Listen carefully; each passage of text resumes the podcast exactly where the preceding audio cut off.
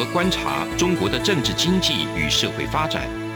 世界各国又是如何看待中国的影响力？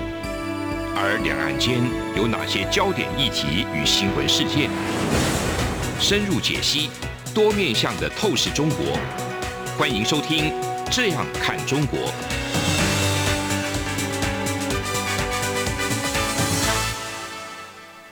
大家好，这里是央广的《这样看中国》，我是富察，我是张震。对，我们今天最后一集讲晋商哈，要把晋商讲完。嗯讲晋商呢，我觉得一定要把它放到徽商当中去比较，才能看到晋商有什么不同。啊、徽商躺着怎么中枪被拿来比较？对对对，我们之前不是讲过安徽的时候，其实有就带一点徽商。啊、徽商主要就是讲皖南那个地方叫西安商人，就是它地理的情况跟山西可以说是可以类比的。就是很多山，很多山没有土地。啊、对，那人在繁衍多的话呢，大家只好去做生意、嗯、啊。这是我都是一个先提条件。嗯、包括潮州商商人、汕头商人，嗯、然后广东商人。闽南商人，嗯，都有这个特质，就是没有地，那人又很多，怎么办呢？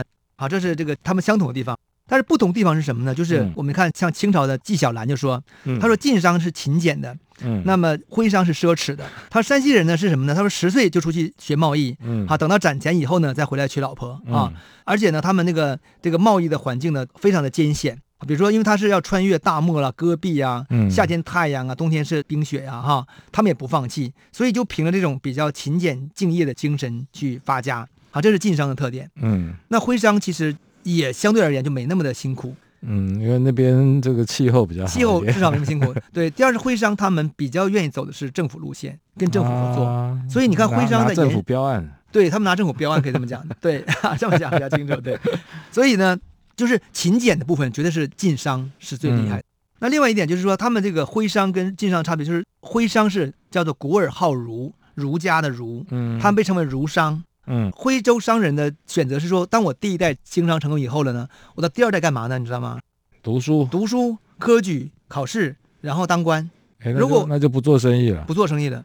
但是他们当官以后呢，他他家族还有生意啊，官 官商结合，官跟商是一定结合的了啊。我们必须讲官商结合，共存共荣。对，是共存共荣的概念，呃，一定是这样的。政府一定要靠大商人，嗯，靠我们这种上班族是不行的了。嗯，然后商人也希望在政府里有一两个这个对自己人。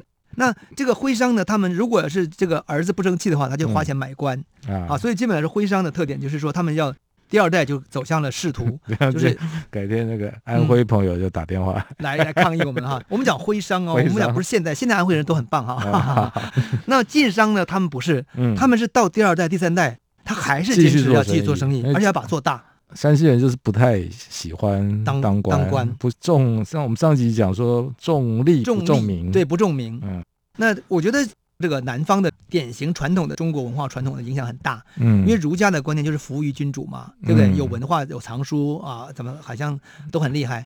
好，这就是这个差别。那另外一个就是说，这个晋商一般是采用学徒制，嗯，而徽商是家族制。OK，这个不一样哦。所谓学徒制是说，我儿子不行的话，他到别人家去学徒，嗯，那你你厉害的话，你从学徒做了十年以后呢，你可以当成二掌柜、大掌柜，好，甚至你可以入股成为财东，东家都可以。但是我家族的分量相对而言并不是那么重，嗯，不是说因为我们有血缘关系你就怎么怎么样，晋商不玩这套，晋商，OK，对，但是徽商确实比较走的是家族制，对这个我想家族制，我觉得大部分现在现在南方商人，包括台湾商人都有这个特质，都是。都是哎，就是二代是败家还是继续 还继续发展，无论如何要让他接班，败在自己手里，自己小孩手里也就认了，就认了嘛，对，其实也不认了，但是也没办法，没办法嘛，所以你看啊。这么看是不是晋商很独特？晋商，嗯，晋商可以做两百年、三百年。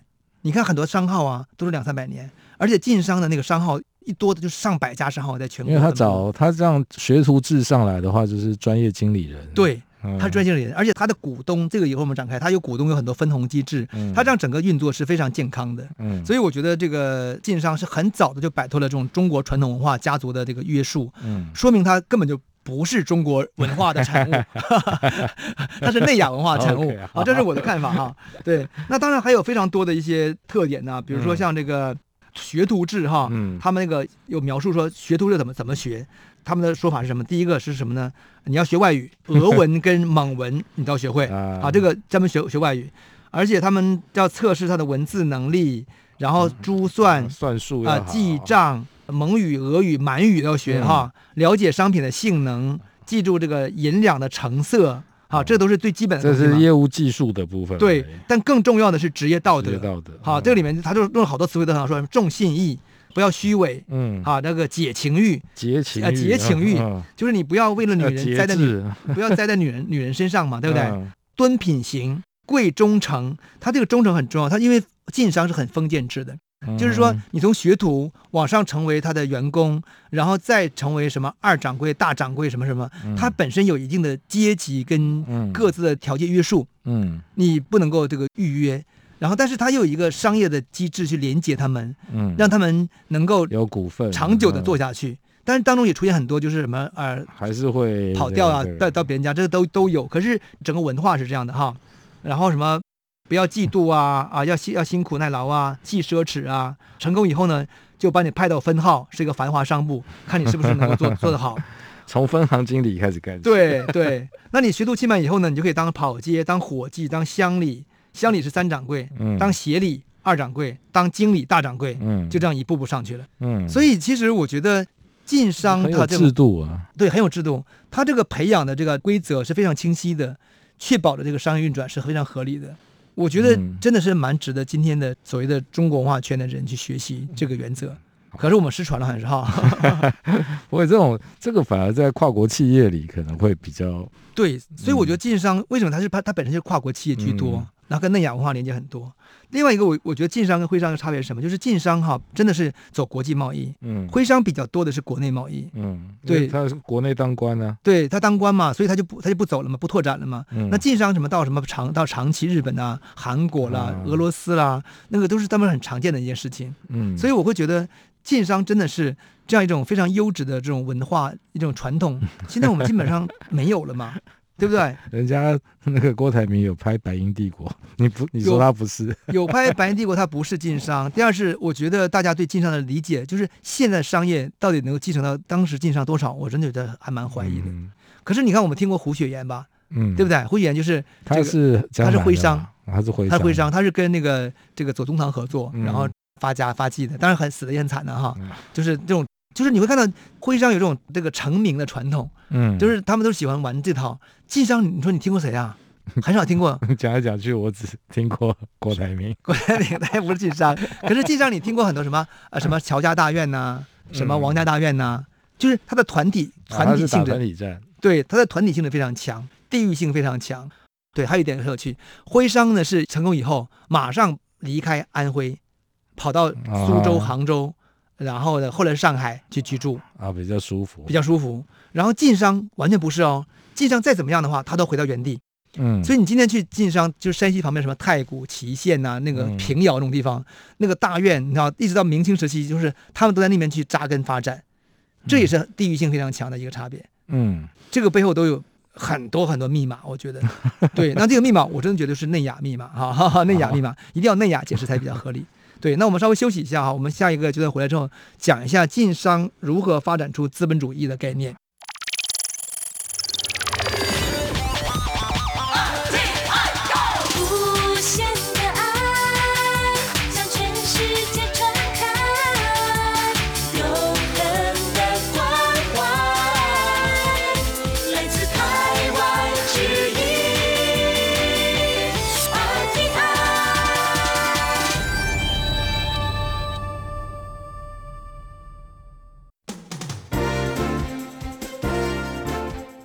两岸、国际、历史文化与财经等角度透视中国的《这样看中国》节目，每周一到周五晚间九点三十分到十点在中央广播电台播出。如果您对《这样看中国》节目有任何收听想法或意见，欢迎寄信到台北市北安路五十五号，也可以透过电子邮件的方式。节目有两个信箱：二零二零 at。R t i 点 o r g 点 t w，或是二零二零零二零三 n e w s at gmail dot com。再次谢谢听众朋友们的收听与支持，请持续锁定每周一到周五晚间九点三十分到十点播出的《这样看中国》节目。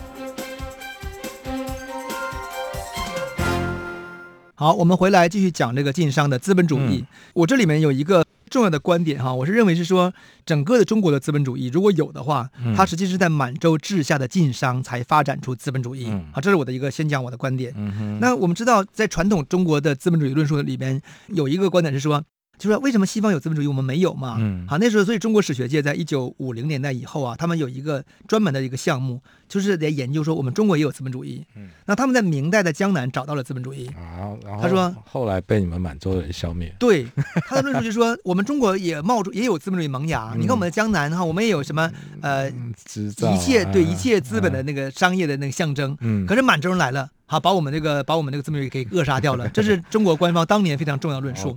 这个论述现在当然学界已经不会这样看了嘛。嗯。可是事实上，这种民间大家听过了，就好像好像是这回事。都会这样对这样想。对你刚才你刚才也你也你也这样想对不对？对，因为我觉得好像也听过这个说法。是，所以我很想翻案。其实恰恰是资本主义是晋商这样一个团体当中才能产生的，而且是在满洲人的治下才产生这样一个晋氏、晋晋商式的。对晋商式的资本主义哈。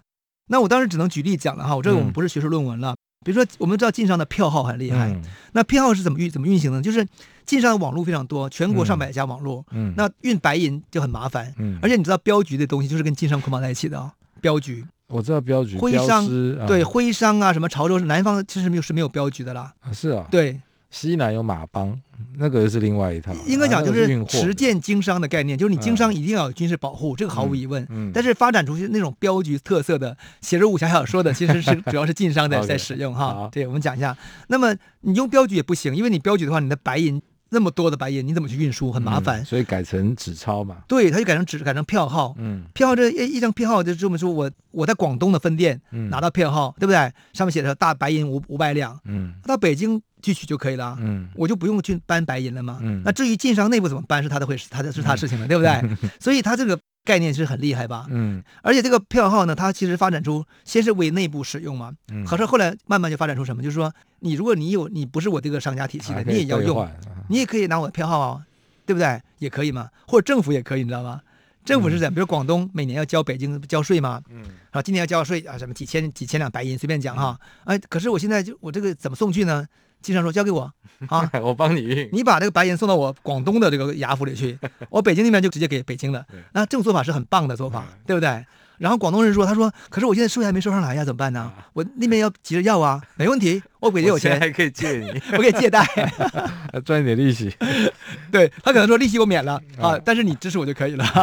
就是我觉得。”我觉得这种就是这种票号的制度是典型的，就银行制度嘛。对啊，对啊。对啊，后来发放贷款呐、啊，还有什么什么，它都是晋商搞起来的。所以这个你可以说，在此之前，明代还没有没有这个东西。没有，应该这么说，有类似的行为，嗯、因为这个，我想至少是规模不够大。对，规模不够大，或者说不够标准化。可是晋商已经发展出一套体系。嗯。对，我觉得这是他这个这个很厉害的地方哈。对，那个票号。那还有一个就是说，比如说像晋商，还有一个叫做股份制的概念。嗯股份制是很有趣、很厉害啊、哦！它有个叫鼎身股，顶身股就是说我靠人入股嘛，嗯、我没有钱，我用人来入股的概念对不对？就是干股的概念。对，那么你知道，只要是掌柜阶层，大掌柜、二掌柜、三掌柜，嗯、你都可以成为股东。嗯，当然有东家，东家是最早出股那个人嘛。嗯、然后在他这个公司里面，在从东家之外。东家的股份最多，但是他有话语权嘛。嗯，那可是大掌柜、二掌柜、三掌柜，甚至小学徒慢慢都可以入股的话，他股份就变大嘛。嗯，所以规模也可以做大。嗯，那么而且因为你有股份在里边，你做事是不是很投入、很认真？哎，这个创新，我觉得也是晋商开始的。哎，在中国这个地方是晋商开始。对，其实现在你说中国企业有多少人这样做？有限，对，有限，很有限。可是晋商是非常普遍的，而且他的员工的入入股，比如员工去世以后了，他家属可以领三个账期的这个红 利，叫固身股，就是顾顾是顾氏，对，就是你去世以后的固身股。那大致有十年时间，家属可以领红利的。嗯，哎，我觉得这种做法是非常的基于这个对人人道主义，对对对。你帮我服务了可能多少年，但我相信这个股份呢，可能是不是你服务了十年跟二十年，你去世了。那你的时间多长，拿多少钱，和你服务两年那是一定不一样的，嗯、对不对？可是他有这个概念呢，所以我觉得他也保证了这个家属他的家里的亲戚愿意再投身进来去参与工作嘛。嗯，因为这个跟欧洲西欧的这个股份制度，西欧的股份制度其实都是很晚起来的，而且我觉得，对我是说谁会不会是谁学谁，或者或者是大家也都想到这一块。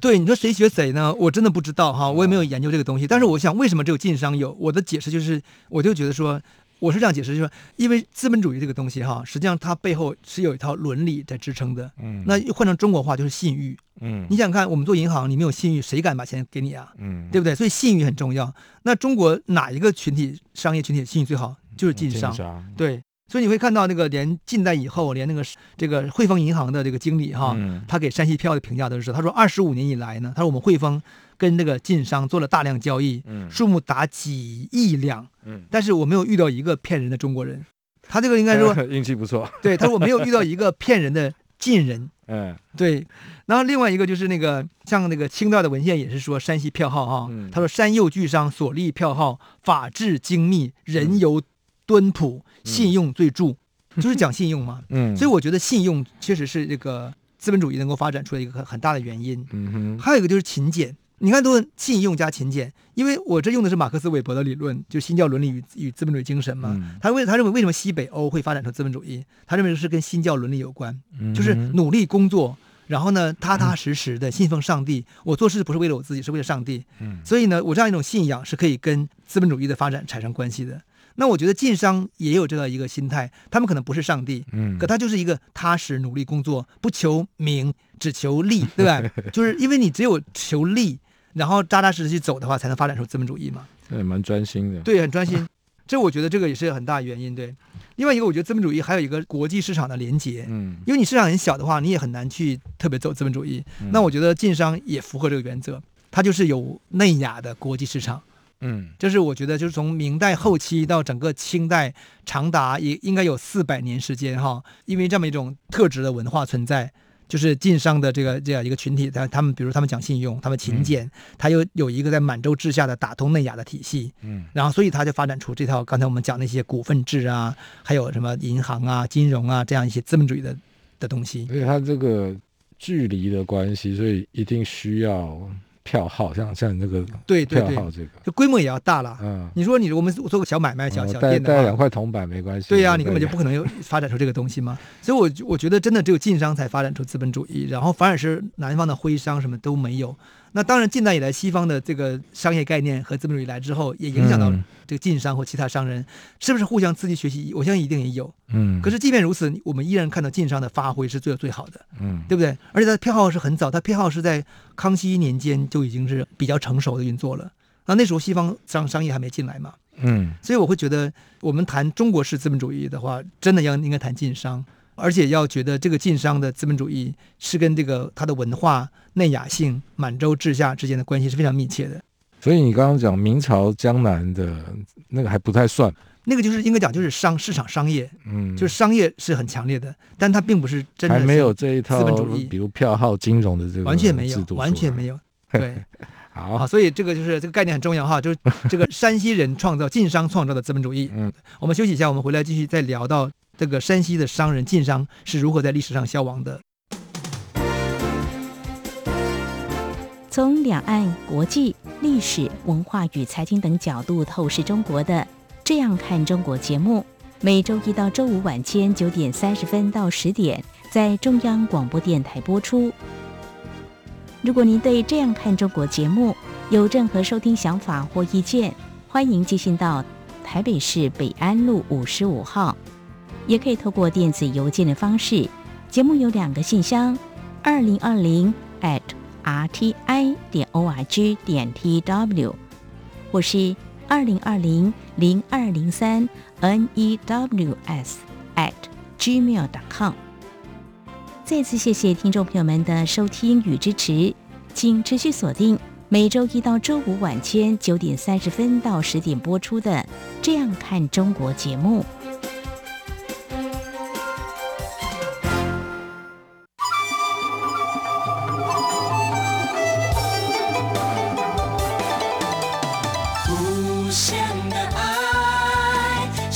好，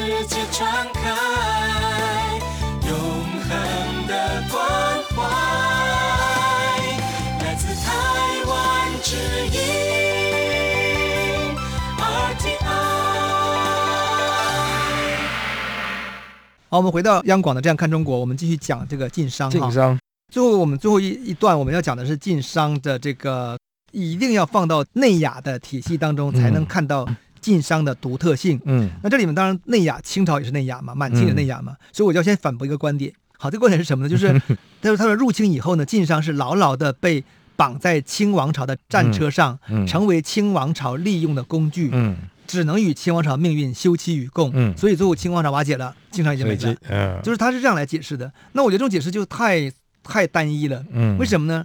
我觉得他有一半对，一半一半错。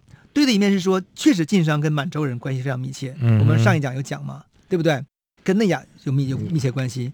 但错的话是什么？其实晋商不是被绑在战车当中，我觉得是，而是是实际上是晋商跟满洲之间。共同具有的内雅性结构，嗯哼，才能使得二者就是有一种共生关系。就晋商也发展起来，然后清满洲也满洲也在尤其前半段扩大。对对对.那这里面就可能谈到一个捐书的概念，嗯、就是这个捐书不是那个拿钱买官捐官哦，嗯、这个中国传统当中捐官呐、啊、捐纳啦很流行，捐一个县太爷。对对对对对，从那个秦汉时期就开就就有了嘛，对吧？嗯、好，捐一个太县太爷共生 兼生之类的，我们都听过。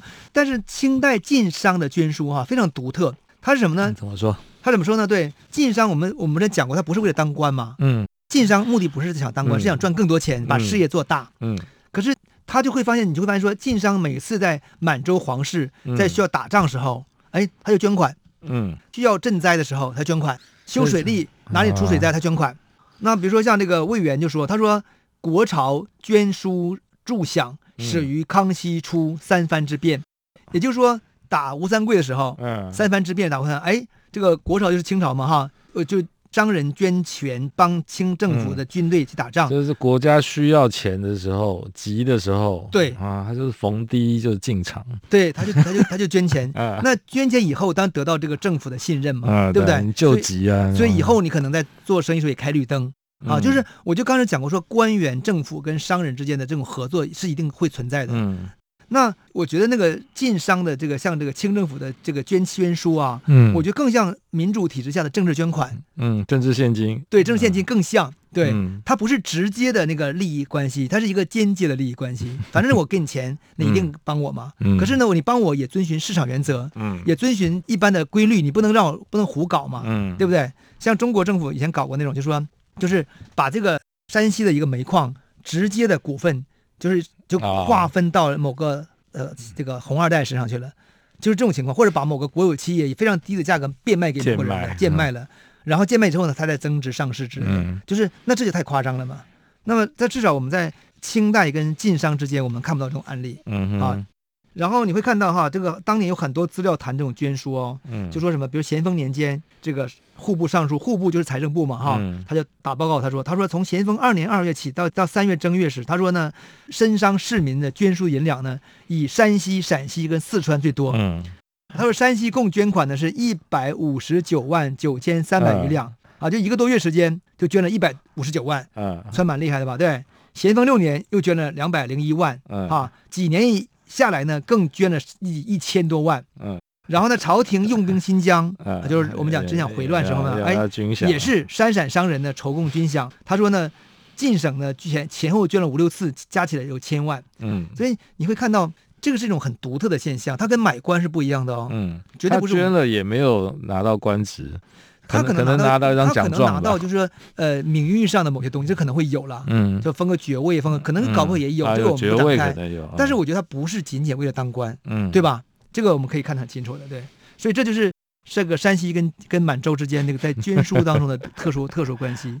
那我其实觉得，就是我们在如何来理解这个晋商呢？我是认为是说。一定要把晋商放到从丝绸之路以来的那个唐代的那个粟特商人，嗯，跟大蒙古时代的这个色目商人，嗯，然后到满洲时代的晋商，嗯，把这三个一起看，我觉得更能看到某种东西的一致性，嗯，就是说，首先他们都是一个比较偏异族的王朝，嗯，好，比如说鲜卑人的唐朝，嗯，然后呢，蒙古人的元朝和满洲人的清朝，是，然后呢。他在唐朝时期呢，这个拓跋氏他们的是那个粟特商人是很活跃的嘛，嗯，丝绸之路主主要是他们主导的规则的。然后那个蒙蒙古时代是色目人嘛，嗯，对不对？那么等到清代就出现了这个商晋商，嗯，你在明代听不到这些东西，然后在宋代也听不到这些东西，嗯，所以你会觉得他们都有一种内雅性。然后都是跟那个国际连在一起的。所以我认为说，在海洋这个通路商路打开之前，整个内亚大通道的这个贸易往来，只有在胡人或者是内亚系的政权主导整个中国时候，才会崛起一批商人。不管你是粟特人，还是色目人，还是晋商，内亚系的王朝比较，它是跨跨种族、跨种族、跨种族、跨文化的。对，它也开放，也重商。啊就说他们其实是重商的人呢，哦，那反而是非常中国的这个政权呢是重农的，嗯，压制商业的。嗯，就你就不要乱跑。对，所以我觉得这个是非常重要的关系。我们我是把晋商放到一个从真的从粟特的商人到色目商人这样的一个长达将近千年的一个结构里看，嗯，我觉得会更能看到晋商它的这个本质是什么。嗯，所以也能看到说，哎，那山西的本质真的没那么中国。对，它就是处在。处在这低地和高地、草原和这个这个对农业之间，嗯，然后它的文化其实是充满那内亚色彩的。可是，在我们的书写当中，可能我们就把它盖住了嘛。那为什么就是后来这个晋商就就终结了呢？嗯，我觉得就是很简单，就是近代以来，那个上海成为西方门户，嗯，交通路线发生大变化，对不对？那这个情况下呢，包括辛亥革命发生，然后山西票号损失非常大哟。嗯，各地的这个辛亥革命的都把那个满洲人当成这个敌人来对待，所以山西山西人跟满洲人也是有关系的，所以也是大量放款都无法收回，损失很多，而且各地出现挤兑风潮，这是整个导致晋商整个瓦解的一个政治原因。对，整个交通路线改变了，这是最根本的。嗯，但政治上是其次的。那不管如何呢，我觉得是这些情况就导致说。晋商的内雅性真的是成也萧何，败也萧何了，嗯，对不对？那当环境转变以后了，他确实就没机会了。所以我会觉得说，当草原时代结束，当海洋时代来临，晋商的在这个清代的出现，可以是说是内雅系商人长达千年这么发展过程的一个类似于像回光返照的一个 存在。对，这是我是这么想。那以后就没有了，因为以后的中国也没有嫩芽时代做主导了，嗯，对不对？那。然后进入到国民党跟共产党的主的中国，其实又回到了一个比较偏汉文化的一个角度，嗯、但是是跟西方结合嘛，所以西北地区的商人基本上是没有再机会翻盘了。所以就来到东南边了，对，上海、上海、广东，没错，甚至台商，我甚至台商也也都如此。嗯，对，所以我们在我们在这里在分析晋商，可以帮他哀悼一下，凭吊一下，就是他是内亚系商人最后的回光返照，也多亏了满洲人，不然他没有机会的。如果是明朝人继续执政的话，他他是没有机会的。不过留下的那个，像你说他的道德标准，我觉得那个还是蛮好的。还有他们的商业策略跟金融策略。好，我们今天的节目到此结束，谢谢大家收听。晋商再见。从两岸、国际、历史文化与财经等角度透视中国的《这样看中国》节目，每周一到周五晚间九点三十分到十点在中央广播电台播出。如果您对《这样看中国》节目有任何收听想法或意见，欢迎寄信到台北市北安路五十五号，也可以透过电子邮件的方式。节目有两个信箱：二零二零 at。R t i 点 o r g 点 t w，或是二零二零零二零三 n e w s at gmail dot com。再次谢谢听众朋友们的收听与支持，请持续锁定每周一到周五晚间九点三十分到十点播出的《这样看中国》节目。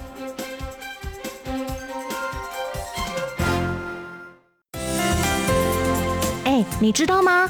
侨委会今年的海外华文媒体报道大奖开始征件了。真的吗？没错，今年是以全球变局下的变与不变，发挥海外华媒影响力为主题，总共规划平面、网络报道类、广播报道类、电视影音报道类三个类别奖项。不止如此，还有全球新闻志工限定的侨务电子报新闻报道特别奖。只要你是侨务电子报的新闻志工，而且报道作品有在侨务电子报刊登过，就可以报名喽。那参赛作品只要是聚焦台湾、报道台湾，而且在限定刊播期间于中华民国境外媒体平台刊播就可以了吗？没错，把握时间，在七月三十一日前上网完成报名。那我赶紧上二零二二海外华文媒体报道大奖官网查询相关征件规范，网址：https: 冒号双斜线大写 C L J A O M 的大写台湾 dash 大写 world dot net。以上资讯由中华民国侨务委员会提供。